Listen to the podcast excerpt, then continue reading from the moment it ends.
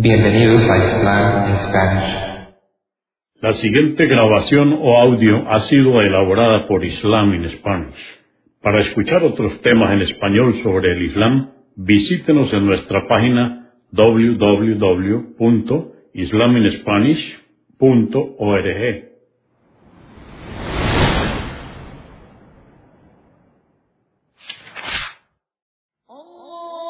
Bismillah ar-Rahman En el nombre de Alá el Clemente, el Misericordioso. Todas las alabanzas pertenecen a Alá, subhanahu wa ta'ala.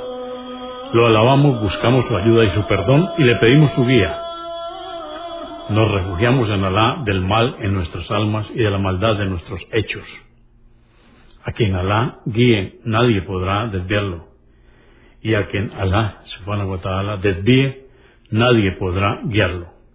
Atestiguo que nadie merece ser adorado excepto Alá, quien no tiene asociados, y atestiguo que Muhammad, la paz de Dios sea con él, es su siervo y mensajero. En este día de hoy estamos eh, continuando en una segunda fase la mención de los sahabas o compañeros del profeta. Recordamos que los sahabas son la gente que conoció al profeta Muhammad la paz de Dios con él, eh, personalmente lo conocieron, pero creyeron en él, se mantuvieron con él y con su fe hasta morir. Eh, los compañeros del mensajero de Alá eh, son las personas que tomaron como una función, como comprendieron su, su continuidad que debían tener ante el mensaje iluminador y civilizador del Corán ellos serían los responsables de mostrar al mundo que este mensaje es verdadero, aplicable y que al practicarlo cabalmente soluciona realmente los problemas que aquejan a la humanidad desde siempre. Ellos debían demostrarle al mundo que el Islam transporta de la luz a la oscuridad. Este mensaje de este día de hoy eh, nos lo da la Oficina de Cultura y Difusión Islámica de Argentina.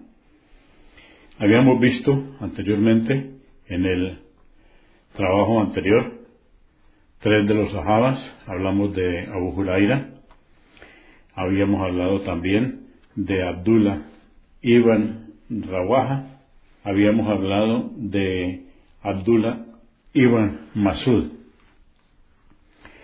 Vamos a entrar en la materia de hoy, no sin antes recordar los dichos, algunos dichos del profeta Mohammed, la paz de Dios con él, elogiando a sus sahabas o compañeros. Él nos dice, la mejor gente es la gente de mi generación, luego están los de la generación que le sigue y luego los de la generación siguiente, siguiente, siguiente, siguiente y sigue con puntos suspensivos.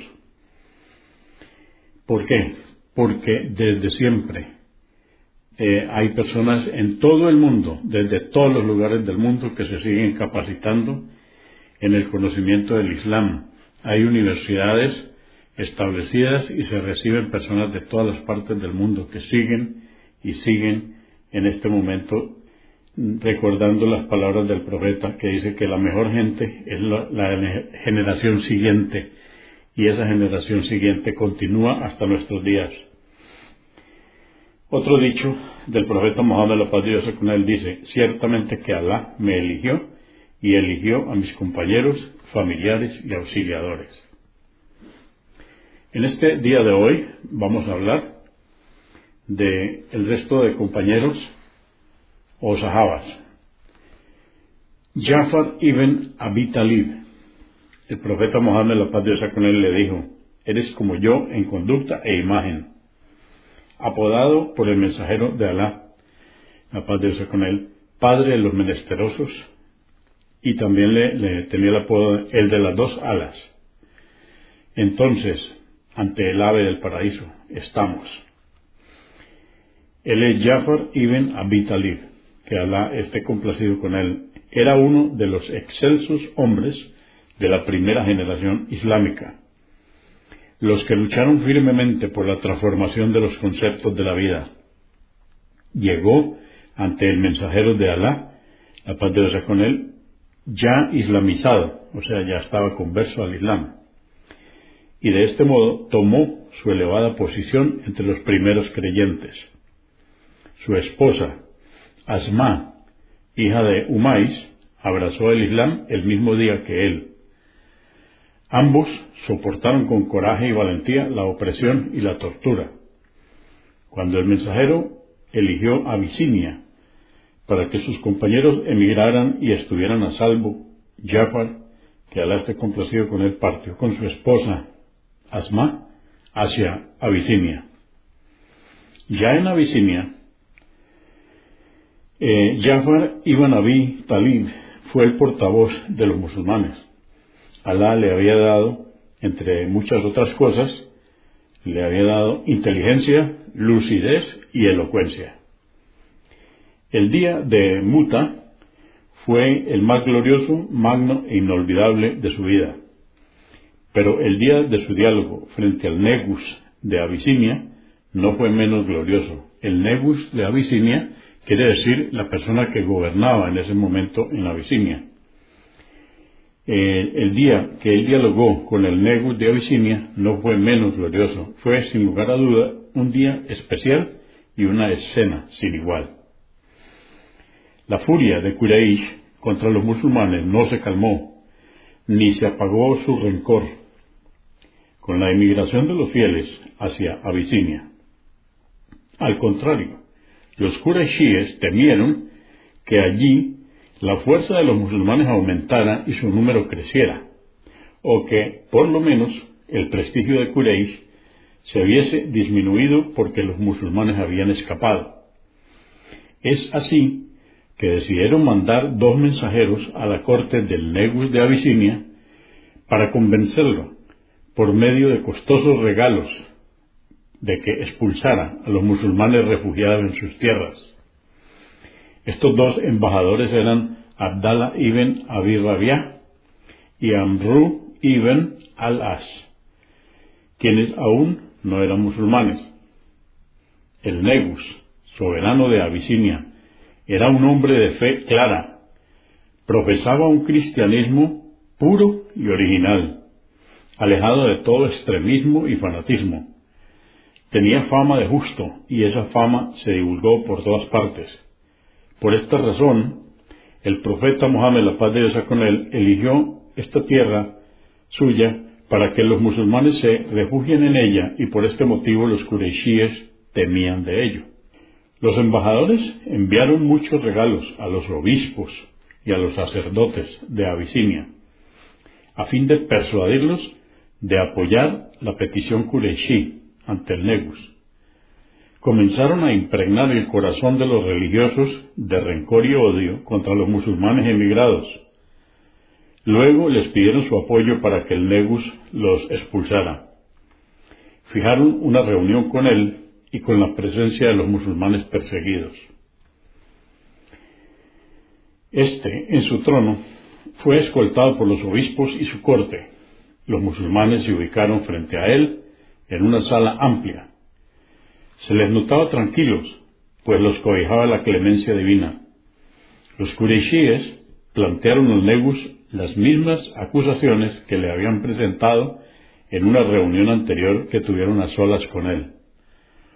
Oh rey, le dijeron, han llegado a tu país jóvenes insolentes, dejaron la religión de su gente y no abrazaron la tuya.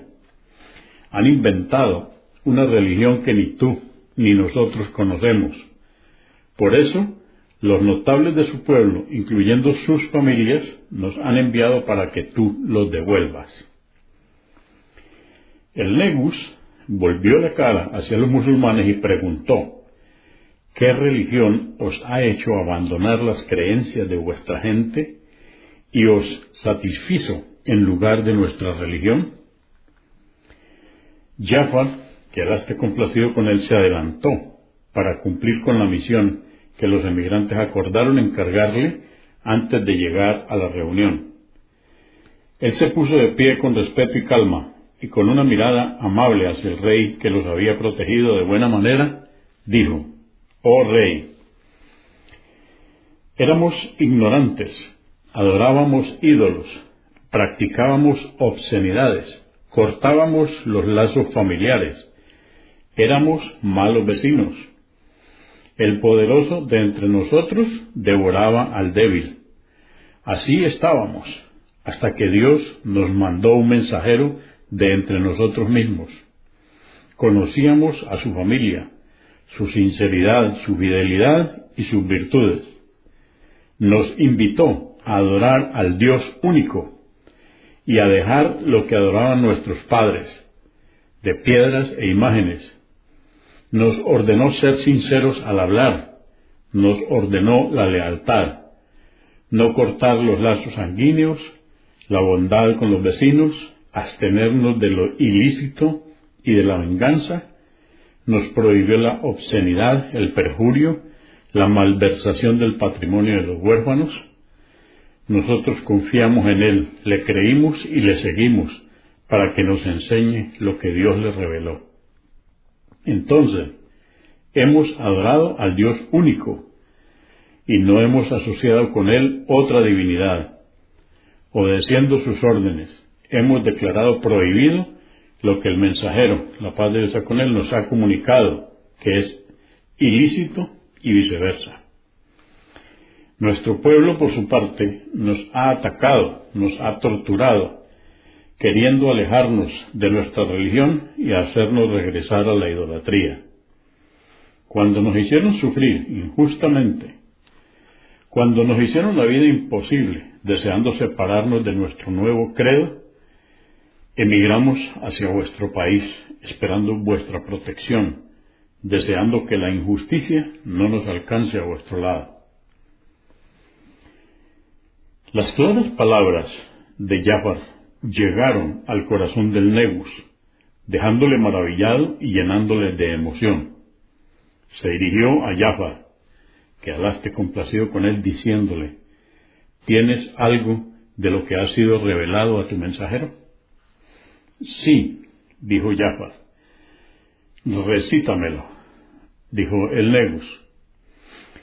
Jafar comenzó a recitar Aleyas de la Sura de María. Aleyas quiere decir capítulos de la Sura de María, de un modo dulce y con mucho respeto. Lo he escuchado como vieron al Negus y a sus obispos. Al mirar a los enviados de Cureish les dijo, por cierto que esto y lo revelado a Jesús procede del mismo origen. Retírense, por Dios que no los entregaré. Ese fue un día victorioso para los musulmanes, pero Amru ibn Alas era un hombre astuto. No aceptaba la derrota ni se resignaba ante la misma. Apenas llegó a su residencia, meditó un tiempo y luego dijo a sus amigos, Por Dios, mañana regresaré junto a Legus y le contaré algo que les hará expulsarlos inmediatamente. Le diré que ellos creen que Jesús es uno de los siervos de Dios como cualquier otro. De este modo, Amru pondría a los musulmanes entre la espada y la pared, ya que si ellos decían que Jesús, eh, la paz de Dios con él, era uno de los siervos de Dios, el rey y sus obispos se enfadarían con ellos. Y si ellos negaban el carácter divino de Jesús, la paz de Dios con él, entonces iría en contra de sus creencias. Ambrú fue a entrevistarse con el rey al día siguiente. Le dijo, oh rey, ellos dicen cosas terribles sobre Jesús. Los obispos se agitaron y se conmovieron bastante por lo dicho. Nuevamente llamaron a los musulmanes para que respondan. Los musulmanes, al saber de la nueva trampa, acordaron decir la verdad oída de su profeta, la paz de Dios con él, y se encomendaron a Dios. El Negus preguntó a Jafar, que Alá esté complacido con él, ¿qué dicen de Jesús? Jafar se incorporó confiado y dijo, decimos lo que nuestro profeta nos ha enseñado. Jesús es siervo y mensajero de Dios, y su verbo con el cual agració a María y un espíritu que emana de él.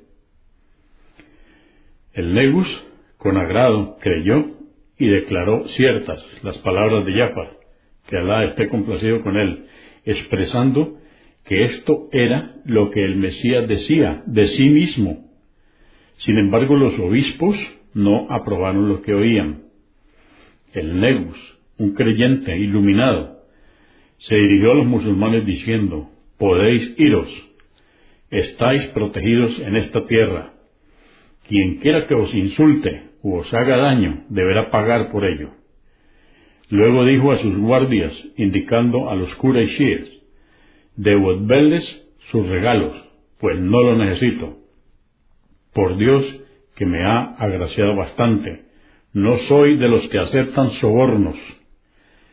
Los embajadores Quraishíes salieron derrotados y retornaron a Meca. Los musulmanes, liderados por Jafar, que Alá esté complacido con él, aseguraron su vida en Abisinia hasta que Dios les permitió volver con su mensajero, la paz de Dios con él, sus familias y a sus hogares. El mensajero de Alá, el profeta Mohammed, la paz de Dios con él, estaba celebrando la victoria de Jaibar, o Jaibar, cuando vio a Jafar ibn Abi Talib, que Alá esté complacido con él, llegar de Abisinia junto con los demás emigrantes. El corazón del mensajero de Dios, el profeta Mohammed, la paz de Dios con él, se llenó de júbilo, le abrazó y le dijo, no sé por qué causa alegrarme más, por la llegada de Jafar o por la victoria de Haibar. El mensajero de Dios, la paz de Dios con él, fue luego a Meca a realizar la umra, o sea, la visita ritual, la peregrinación, para retornar todos a Medina, Jafar quedó maravillado al escuchar las noticias de sus hermanos creyentes, quienes junto al profeta Mohammed la paz de Dios con él lucharon en las batallas de Badr, Uhud y otras. Sus ojos lloraron por quienes fueron sinceros en su promesa a Dios y perdieron la vida como mártires honorables. Su corazón, lleno de una dulce esperanza por alcanzar el paraíso, esperó el momento y la oportunidad para dar su vida por la causa de Dios. La batalla de Muta, Muta, estaba a punto de empezar. Las banderas ondeaban en el horizonte. Los ánimos estaban tensos por empezar la batalla.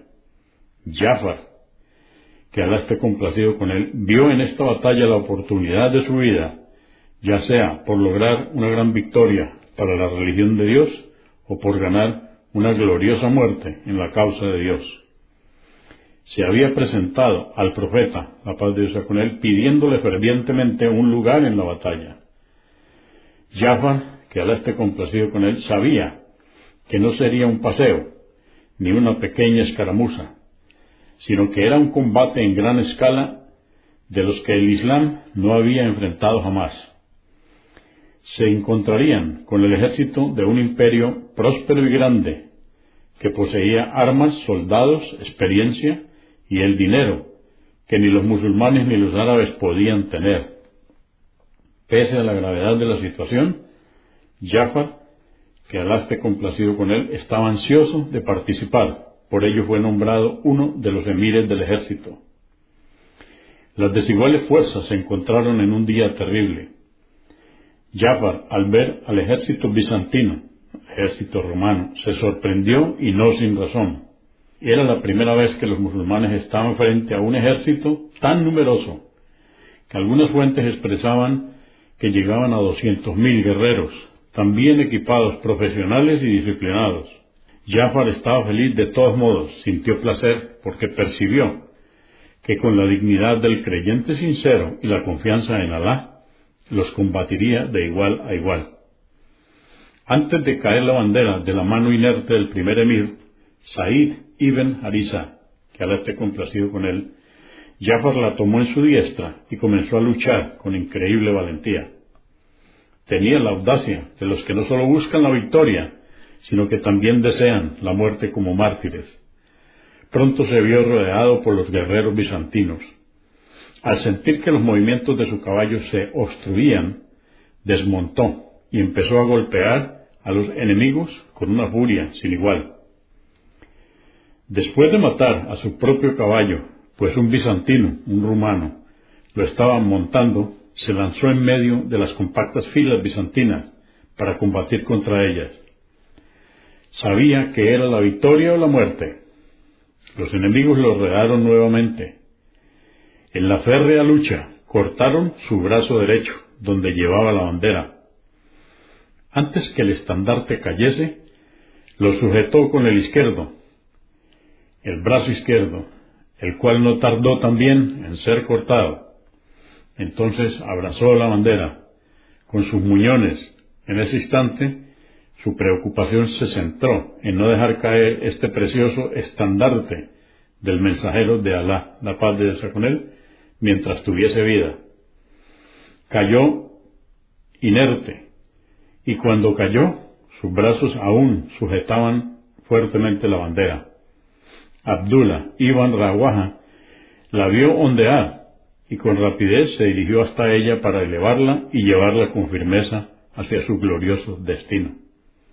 De esta manera, Jafar, que Alá esté complacido con él, escogió para sí una de las más gloriosas muertes que un hombre pudiera elegir al encontrarse con su Señor por su propia audacia y valentía. Alá, el sapientísimo, comunicó el destino de la batalla y de Jafar a su mensajero la paz de Dios con él, quien a su vez se resignó a la voluntad de Alá y lloró la partida de su primo y compañero. Muhammad se dirigió a la casa de Jafar, que Alá esté complacido con él, llamó a sus hijos, los miró tiernamente y los besó mientras lloraba. Los humildes lloraron la muerte de Jafar, que Alá esté complacido con él, ya que era conocido como el padre de los pobres. Abu Huraira, que Alá esté complacido con él, dijo, Jafar ibn Abi Talib era lo mejor para los pobres. Sí, fue el más generoso con sus posesiones en vida y cuando le llegó la hora fue el más generoso con su sacrificio. Abdullah ibn Omar, que Alá esté complacido con él, se lamentó encontramos en su cuerpo más de noventa heridas de estocadas y flechas, más de noventa golpes de espada y lanza. Pero ¿acaso los que le mataron pudieron saciar su sed? ¿Pudieron acaso ganar algo de su espíritu y su glorioso destino? No. Sus espadas y sus lanzas fueron un puente por el cual el gran mártir cruzó para estar junto a Dios, el clemente, el supremo, en un lugar elevado. Allí estaba, en los eternos jardines del paraíso, llevando orgulloso las marcas y heridas de la batalla. El profeta Mohammed, la paz de Dios con él, dijo, Yo lo he visto en el paraíso. Tenía dos alas, impregnadas de sangre, y la parte delantera de su cuerpo teñida también. Dios bendiga a Jafar ibn Abi Talib. Veamos ahora otra biografía de otro de los sahabas o compañeros del profeta. Este es Hamza ibn Abdel Mutalib, llamado el León de Dios, Señor de los mártires también. Después de un día lleno de actividad, duro trabajo, oración y diversión, la ciudad de Meca reposaba en un profundo sueño. Los Quraishíes dormían profundamente en sus lechos, excepto una persona que en ese momento abandonaba el suyo, pues se recostaba temprano para luego levantarse con entusiasmo y acudir a su cita con Dios. Dedicaba parte de su tiempo en invocar a Dios y suplicarle continuamente. Su esposa despertaba y le rogaba tener piedad consigo mismo y tomarse un merecido descanso. Él respondía con lágrimas que anticipaban sus palabras, se ha terminado el tiempo de descanso, Jadilla. Aún no había atraído la atención de su tribu, pese a que algunos ya estaban al tanto de su secreta prédica. Hasta entonces, eran muy pocos los que habían aceptado su mensaje. Entre los que aún no habían creído en él, había quienes le tenían cariño y respeto, deseaban de todo corazón poder creerle y unirse a su prédica. Solamente se lo prohibían las circunstancias, lo heredado, las presiones de las tradiciones ancestrales y esa indecisión entre el llamado del ocaso y el de un nuevo amanecer.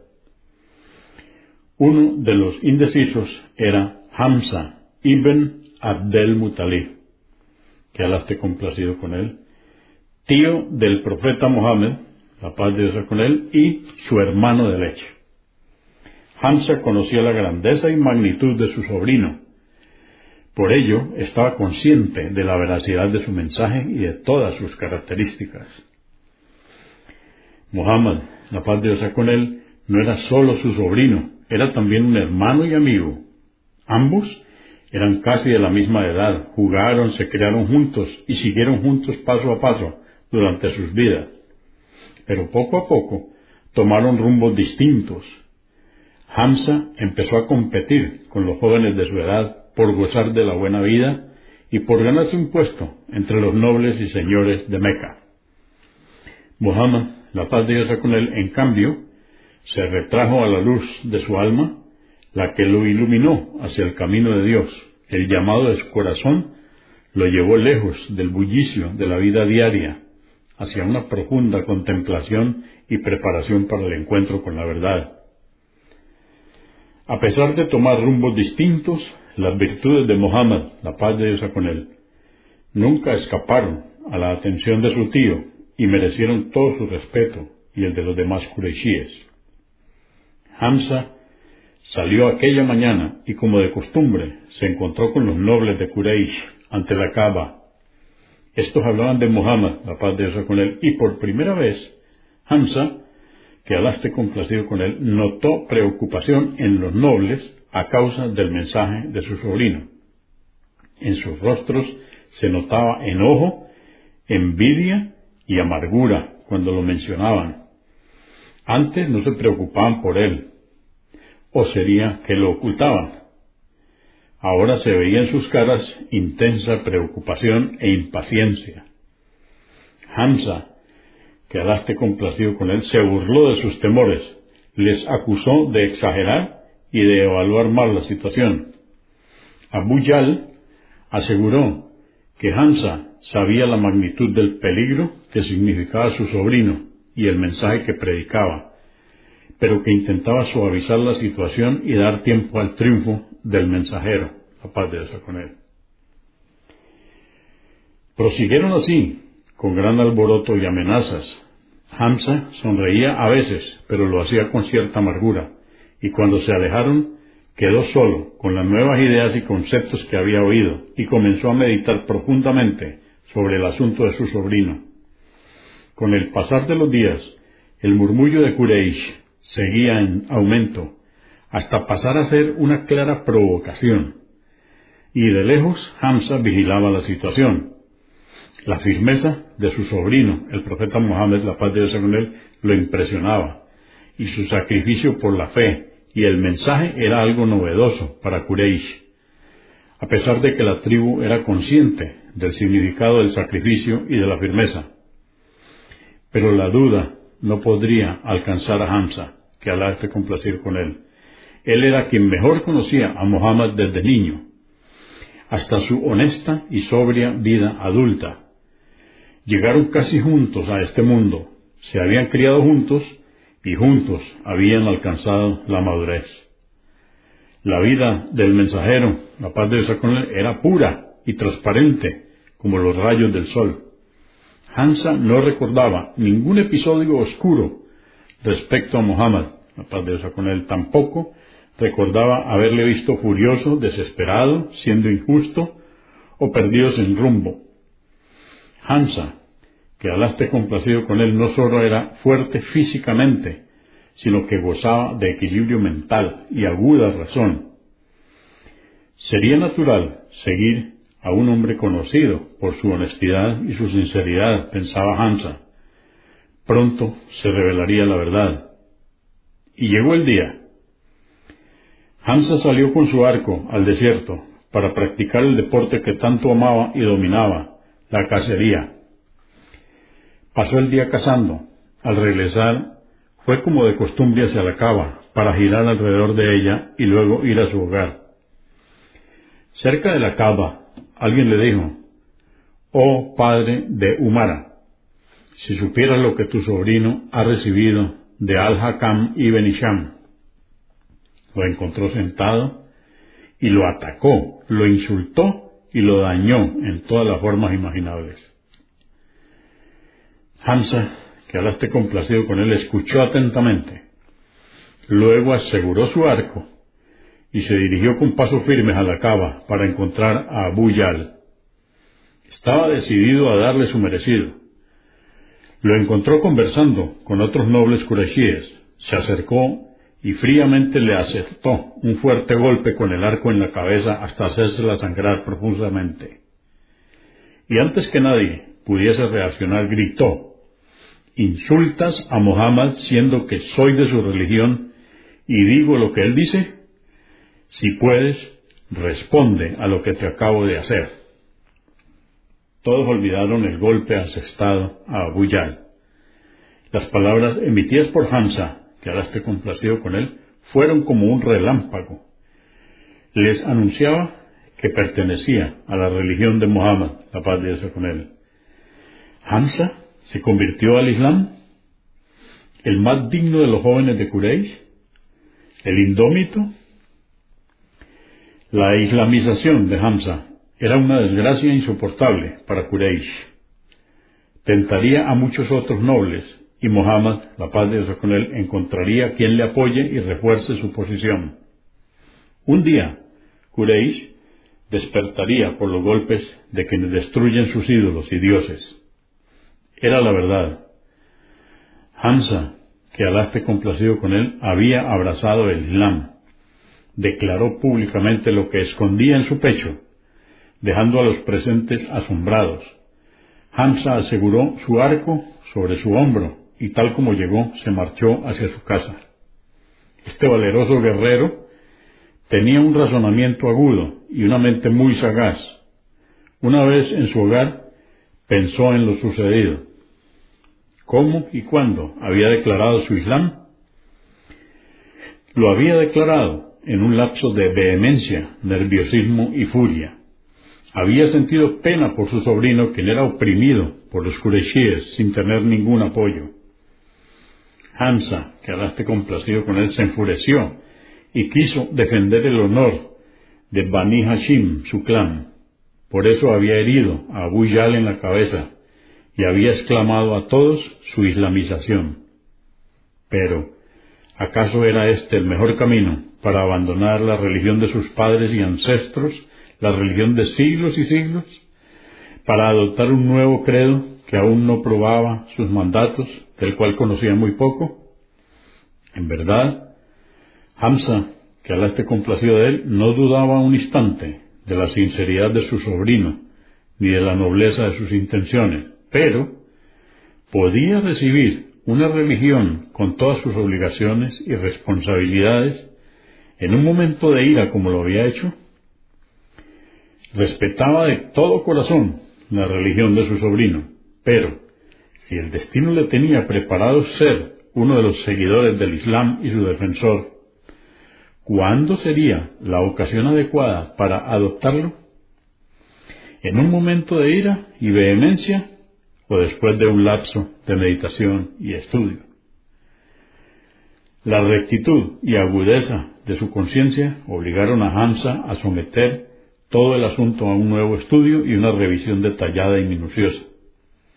Meditaba el asunto, pasaron los días, y su mente no conocía el sosiego, y pasaron noches enteras sin poder conciliar el sueño. Cuando anhelamos conocer la verdad por medio del razonamiento, la duda se convierte en un medio para lograrlo. Hamza empezó a usar la razón y la mente para analizar al Islam y establecer una comparación entre la nueva religión y la antigua. En su mente afloraron dudas motivadas por la nostalgia y el apego a la religión de sus padres y ese miedo natural a todo lo nuevo. Sus recuerdos se concentraban en la cava, sus dioses e ídolos y las glorias que esos dioses labrados habrían traído a Quraysh y a la Meca. Apartarse de esta tradición y esta religión de noble antigüedad parecía un abismo difícil de salvar. Hamza, la paz de Dios con él, se asombró de la facilidad con la cual había abandonado la religión de sus ancestros. Se lamentó de lo hecho, pero continuó su análisis. Llegó a la conclusión de que la mente no era suficiente y se refugió en lo oculto con sinceridad y esperanza. Ante la cava, dirigió sus plegarias devotamente hacia el cielo, pidió ayuda a través de toda luz y fuerza existente en el universo. Tal vez así llegase la guía hacia el sendero recto. Hamza relataría esto después con sus propias palabras. Fui a la cava y rogué a Dios que me guíe hacia la verdad y aleje toda duda de mí. Dios me escuchó y llenó mi corazón con certeza. Me dirigí al mensajero de Dios, la paz de Dios con él, y le comenté el asunto. Él invocó a Dios para darle a mi corazón firmeza en el Islam. Y así aceptó Hamza el Islam con total convicción. Dios fortaleció al Islam a través de Hamza, que Alá esté complacido con él. Este se erigió como un gigante en defensa del profeta, la paz de Dios con él, y los musulmanes oprimidos. Abu Yal, al ver a Hamza entre las filas de los musulmanes, dedujo que se había declarado la guerra y comenzó a incitar a los Quraishíes para atacar al profeta, la paz de Dios con él, y a sus seguidores. Al mismo tiempo, inició la preparación de una guerra civil a fin de satisfacer su ira y su envidia. Aunque Hamza no podía evitar todo daño contra los musulmanes, su conversión fue como una coraza para los creyentes y fue a la vez aliento para mucha gente que entraba en el Islam. Él y Omar ibn al-Hattab, que Alá esté complacido con él, hicieron que muchas tribus entraran en el Islam con su conversión. Por la fuerza y dedicación sincera que Hamza puso en su fe, el profeta de Dios, la paz de Dios con él, lo llamó el león de Dios y de su profeta. Hamza fue el emir de los musulmanes en la primera batalla que enfrentaron los creyentes contra los idólatras. Recibió el primer estandarte que el mensajero, la paz de Dios con él, entregó a sus generales. Y allí estuvo el león de Dios y de su profeta en Badr, devastando las filas de los, de los idólatras. Los restos del derrotado ejército Qurayshi retornaron de Badr a Meca en un estado lamentable. Abu Sufyan retornó con el corazón derrotado. Habían dejado el campo de batalla plagado de cadáveres kureshíes. La gente más noble y poderosa había caído. Abu Yal, Utba ibn Rabia, Shaiba ibn Rabia, Umahiya ibn Halaf y otros muchos de lo mejor de la aristocracia de Quraysh yacían en Badr. Quraysh no iba a dejar la situación así. Comenzaron a preparar la venganza, reunían fuerzas y recordaban la derrota para darse valor en la venganza de su honor y sus muertos. Quraysh insistía en la guerra y así llegó la batalla de Uhud. Todo Quraysh y sus aliados árabes salieron a combatir en esa batalla bajo el mando de Abu Sufyan, los idólatras tenían como objetivo eliminar a dos hombres, el mensajero de Dios, el profeta Mohammed, la paz de Dios con él, y Hamza, que Alá esté complacido con él. Los Qurayshíes tenían un plan para eliminar a Hamza. Antes de salir, eligieron al hombre encargado de hacerlo. Era un esclavo abisinio, de una habilidad sobrenatural con la lanza. Su misión sería seguir a Hamza durante la batalla, no quitar de él la vista. Pasare lo que pasare, debía matar a Hamza. Le prometieron un magnífico premio si lo hacía. Lo harían libre. Él era esclavo, lo harían libre. Su nombre era Washi, el salvaje. Lo enviaron con Hind bin Udva para animarlo más e inducirlo hacia su macabra misión. Hind había perdido a su padre, su tío, su hermano y su hijo en la batalla de Badr. Se le había dicho que Hamza fue el culpable. Por ello, entre todos los Qurayshíes, Hind era la que más deseaba acabar con Hamza y vengarse de él. Pagaría cualquier precio por la cabeza del guerrero. Hind pasó días alimentando el odio y la codicia de Washi para no fallar en su misión. Llegó a ofrecerle todas sus joyas si asesinaba a Hamza. Todas las joyas de Hind, la esposa del jefe de Quraysh. Esperaba impaciente la batalla que lo haría libre por fin y además inmensamente rico. Así era la conspiración que rodeaba y cercaba al noble guerrero Hamza, el león de Dios. Al comenzar la batalla, ambos ejércitos se enfrentaron con violencia en las afueras de Medina. Hamza se encontraba entre ellos. Llevaba puesta su armadura completa y adornaba su pecho con la blanca pluma de, de un avestruz, como era su costumbre en las batallas. Su habilidad natural para el combate le hacía causar estragos entre los idólatras. Los musulmanes estuvieron a punto de ganar la batalla. Los Qurayshíes ya se retiraban con estupor. Sin embargo, algo falló. Los arqueros apostados en la montaña para proteger la retaguardia del ejército musulmán bajaron en tropel para recoger el casi asegurado botín, desobedeciendo así la orden del profeta Mohammed, la paz de Dios con él, de cuidar esa retaguardia hasta el final. La ocasión fue aprovechada por los osados jinetes de Quraysh para lanzar un ataque sobre los musulmanes por, por detrás y abrir una gran brecha en sus filas. Los musulmanes empezaron a reagruparse, pero ya era tarde. Algunos hasta habían dejado sus armas en el suelo al ver la batalla ganada, y la sorpresa fue dura y violenta. Hamza, que ahora esté complacido con él, al ver tal desastre, duplicó sus esfuerzos y empezó a golpear a diestra y siniestra con su espada. Mientras tanto, Washi, el esclavo negro, lo seguía paso a paso, esperando el momento adecuado para eliminarlo. Pero dejemos que el propio Washi nos describa lo sucedido. Soy de Abisinia, Arrojo la lanza al modo de los de Abisinia, raramente fallo. Al enfrentarse los ejércitos, salí a vigilar a Hamza de cerca. Lo vi entre los guerreros, derribaba violentamente a los hombres con su espada. Nada ni nadie se ponía en su camino. Por Dios que estaba listo para tirarle y matarle. Me oculté detrás de un árbol esperando una oportunidad. Pero Sibau ibn Abdel Usa se me adelantó, y Hamza se encargó de acabarlo de una estocada. Entonces balanceé mi lanza. Al encontrar el ángulo correcto, la arrojé. Le acerté en su vientre y lo atravesé con ella. Se levantó hacia mí, pero no pudo avanzar y cayó muerto. Me acerqué a él y tomé mi jabalina. Luego volví al campamento.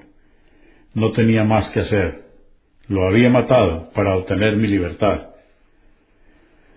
Cuando volvimos a Meca, me liberaron y allí me quedé hasta que el profeta, la paz de Dios con él, entró triunfante y la liberó.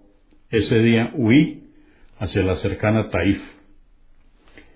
Cuando la gente de Taif se dirigió al mensajero de Dios, la paz de Dios con él, para entregarse, no supe qué hacer. Ir a Sham o al Yemen era mi dilema. Por Dios, estando yo en esta encrucijada, un hombre se me acercó y dijo, ¿qué te sucede? El profeta de Dios no mata a nadie que entra en su religión. Así fue que llegué a Medina y me presenté ante el mensajero, la paz de Dios con él, y declaré el testimonio de la verdad. Al verme él, dijo, ¿tú eres Washi? Sí, profeta de Dios. Me dijo, cuéntame cómo mataste a Hamza. Y así lo hice. Al terminar mi relato, me dijo, guay de ti, aléjate de mi vista. Desde entonces hice lo posible por no cruzarme en su camino, para que no me viese hasta el día de su muerte. Cuando los musulmanes salieron a enfrentar a Musailama al-Kadab, que este fue un hombre de Banu Hanifa, que alegó ser un profeta y se puso frente a un gran ejército para acabar con los musulmanes en época del califa Abu Bakr. Murió en la batalla del huerto y le apodaron Musailama, el mentiroso de Yamama. Entonces, cuando los musulmanes salieron a enfrentar a Musailama, al-Kadab, salí con ellos, llevé la jabalina con la que había matado a Hamza. Al enfrentarse los ejércitos, vi a Musailama, al-Kadab, ubicarse, blandiendo su espada. Me preparé para lanzar balanceando mi jabalina, al ver el ángulo adecuado la arrojé y le acerté de pleno. Luego pensé, si con esta jabalina maté a la mejor persona, que era Hamza, ruego a Dios que me perdone al matar con la misma jabalina a la peor persona, Musailama el mentiroso. Y esta es la historia de la muerte del león de Dios y de su profeta un mártir glorioso, Hamza, que Alá esté complacido con él. Su vida impresionó e impactó a su generación. También lo hizo su muerte. A sus enemigos no les bastó con asesinarlo, después de alistar todos aquellos guerreros para acabar con él y con el profeta, la paz de Dios con él. Hind bin Udba mandó a Washi estirparle el hígado a Hamza y traérselo. Washi no demoró mucho en satisfacer su demencial deseo. Mientras le alcanzaba el hígado con la diestra, recibía las joyas de Hind, su recompensa con la izquierda. Hind, hija de Utba, aquel que murió en manos de los musulmanes en Badr y esposa de Abu Sufyan, jefe de los paganos e idólatras árabes, mordió el hígado de Hamza y lo masticó como forma de saciar su venganza. Cuando acabó la batalla, los idólatras volvieron a Meca. El profeta, la paz de Dios con él, bajó junto a sus compañeros hasta el campo de batalla para ver a los mártires. Allí estaba, al fondo del valle, viendo los rostros de sus compañeros que habían caído por la causa de Dios, los que habían hecho un pacto con Alá y recibirían una gran recompensa. De pronto se detuvo, miró, cayó y apretó los dientes cerrando sus párpados ante el horror. Nunca pensó que la crueldad natural del ser humano llegaría a esta brutalidad horrible, descuartizando el cadáver de un hombre caído en batalla, como lo ha hecho con su tío Hamza ibn Abdel Mutalib, que Alá complacido con él, el león de Dios y el señor de los mártires. El profeta, la paz de Dios con él, abrió sus ojos brillantes y los dirigió nuevamente hacia el cadáver de su tío, horriblemente despedazado, y dijo, Jamás me ocurrirá una desgracia igual, nunca estuve ante una situación que me enfurezca tanto como esta. Miró a sus ajabas y dijo, Si no se apenase Safia, la hermana de Hamza, y no llegase a ser tomada como una tradición después de mí, lo dejaría para que quede en los vientres de las fieras y los buitres. Cuando Dios me dé la victoria sobre Cureish, donde sea, me cobraré la vida de treinta de sus hombres. Los compañeros del profeta, la paz debe ser con él, gritaban a su vez, por Dios, si por su ayuda logramos vencerlos, aunque sea una vez en la vida, nos cobraremos de un modo que jamás lo hizo árabe alguno. Pero Alá no sólo agració a Hamza, que Alá esté complacido con él, con hacerlo mártir, también hizo de él una oportunidad para enseñar al mundo que la justicia debe prevalecer y que la misericordia es un deber y una obligación en cualquier castigo o talión. Ni bien terminó su amenaza, el profeta, la paz de Dios con él, recibió la siguiente revelación en el mismo campo de batalla, ante el destrozado cadáver de su tío. Y esto está en el capítulo 16 del Corán, de los versos 125 a 128. Invita a los humanos a la senda de tu Señor, con prudencia y con bella exhortación. Refútales de la manera más benevolente porque tu Señor es el más conocedor de quien se desvía de su senda. así como también es el más conocedor de los encaminados. Cuando castiguéis, hacedlo del mismo modo que fuisteis castigados. Pero si perseveráis, ello será preferible para los perseverantes. Sé constante, porque tu perseverancia solo será con la ayuda de Dios. No te apenes por ellos, ni te angusties por sus acechanzas, porque Dios está con los piadosos, que son benefactores. La revelación de estos versículos en ocasión de su martirio fue el mejor homenaje que Hamza obtuvo de Dios como recompensa. El profeta, la paz de Dios con él, decidió que en esos momentos la mejor despedida para Hamza era orar por el descanso de su alma tantas veces como mártires hubo en la batalla. De este modo, el cadáver del guerrero fue llevado hasta el lugar donde se realizaba la oración por los mártires caídos. Allí, en ese campo de batalla que fue testigo de su heroísmo y le vio caer ensangrentado, el profeta, la paz de Dios con él y sus compañeros, oraron por Hamza. Luego trajeron otro mártir. Y el profeta oró por los dos. Luego se lo llevaron, dejando a Hamza en su mismo lugar. Trajeron a un tercero, lo pusieron también al lado de Hamza, quedaste complacido con él. Y el profeta, la paz de Dios con él, rezó por ambos. Y así se hizo con todos los mártires.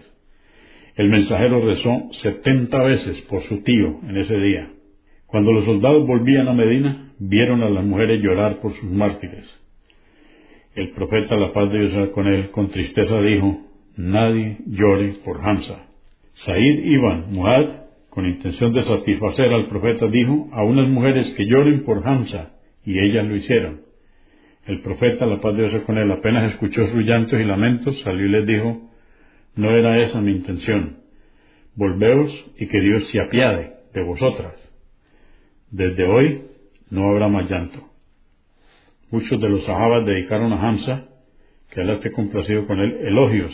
Sin embargo, el mejor elogio fueron las palabras del profeta ante su cadáver, quien dijo, que la misericordia de Dios te alcance, ya que tú fuiste, según sé, bueno y generoso con los parientes y un gran benefactor. La pena que el profeta, la paz de con él, sentía por la partida de su tío era muy grande. Consolarlo en ese momento era muy difícil. Sin embargo, el destino guardaba para el mensajero de Dios el mejor consuelo. Al regresar a su casa después de la batalla, el profeta Mohammed, la paz de Dios con él, pasó frente a una mujer cuyo padre, esposo e hijo habían caído en dicha batalla. Al ver a los soldados musulmanes retornar, fue a preguntarle sobre sus familiares. Le comunicaron la noticia de la muerte de su padre, de su esposo y de su hijo. Y ella, sin embargo, preguntó ansiosamente, ¿y cómo está el mensajero de Dios?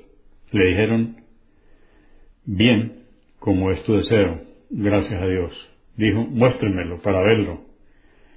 Los hombres se quedaron junto a ella hasta que el profeta, la paz de Dios con él, se acercó. Al verlo le dijo, cualquier pérdida, aparte de ti, es algo fácil. Esa escena fue un verdadero consuelo. El mensajero sonrió levemente ante tanta generosidad, obediencia y absoluto apoyo. Las palabras de esta pobre mujer que después de oír semejante noticia que derrumbaría montañas, preguntó por el profeta, la paz de Dios con él, fueron el mejor consuelo que el destino pudo dar al profeta de Dios, la paz de Dios con él, por la pérdida de el león de Dios y el Señor de los mártires. Que Dios bendiga a Hansa.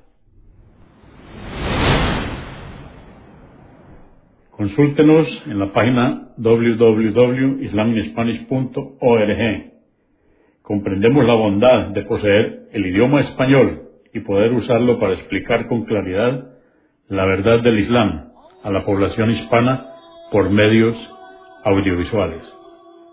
Assalamu alaikum. Que la paz de Dios sea con ustedes.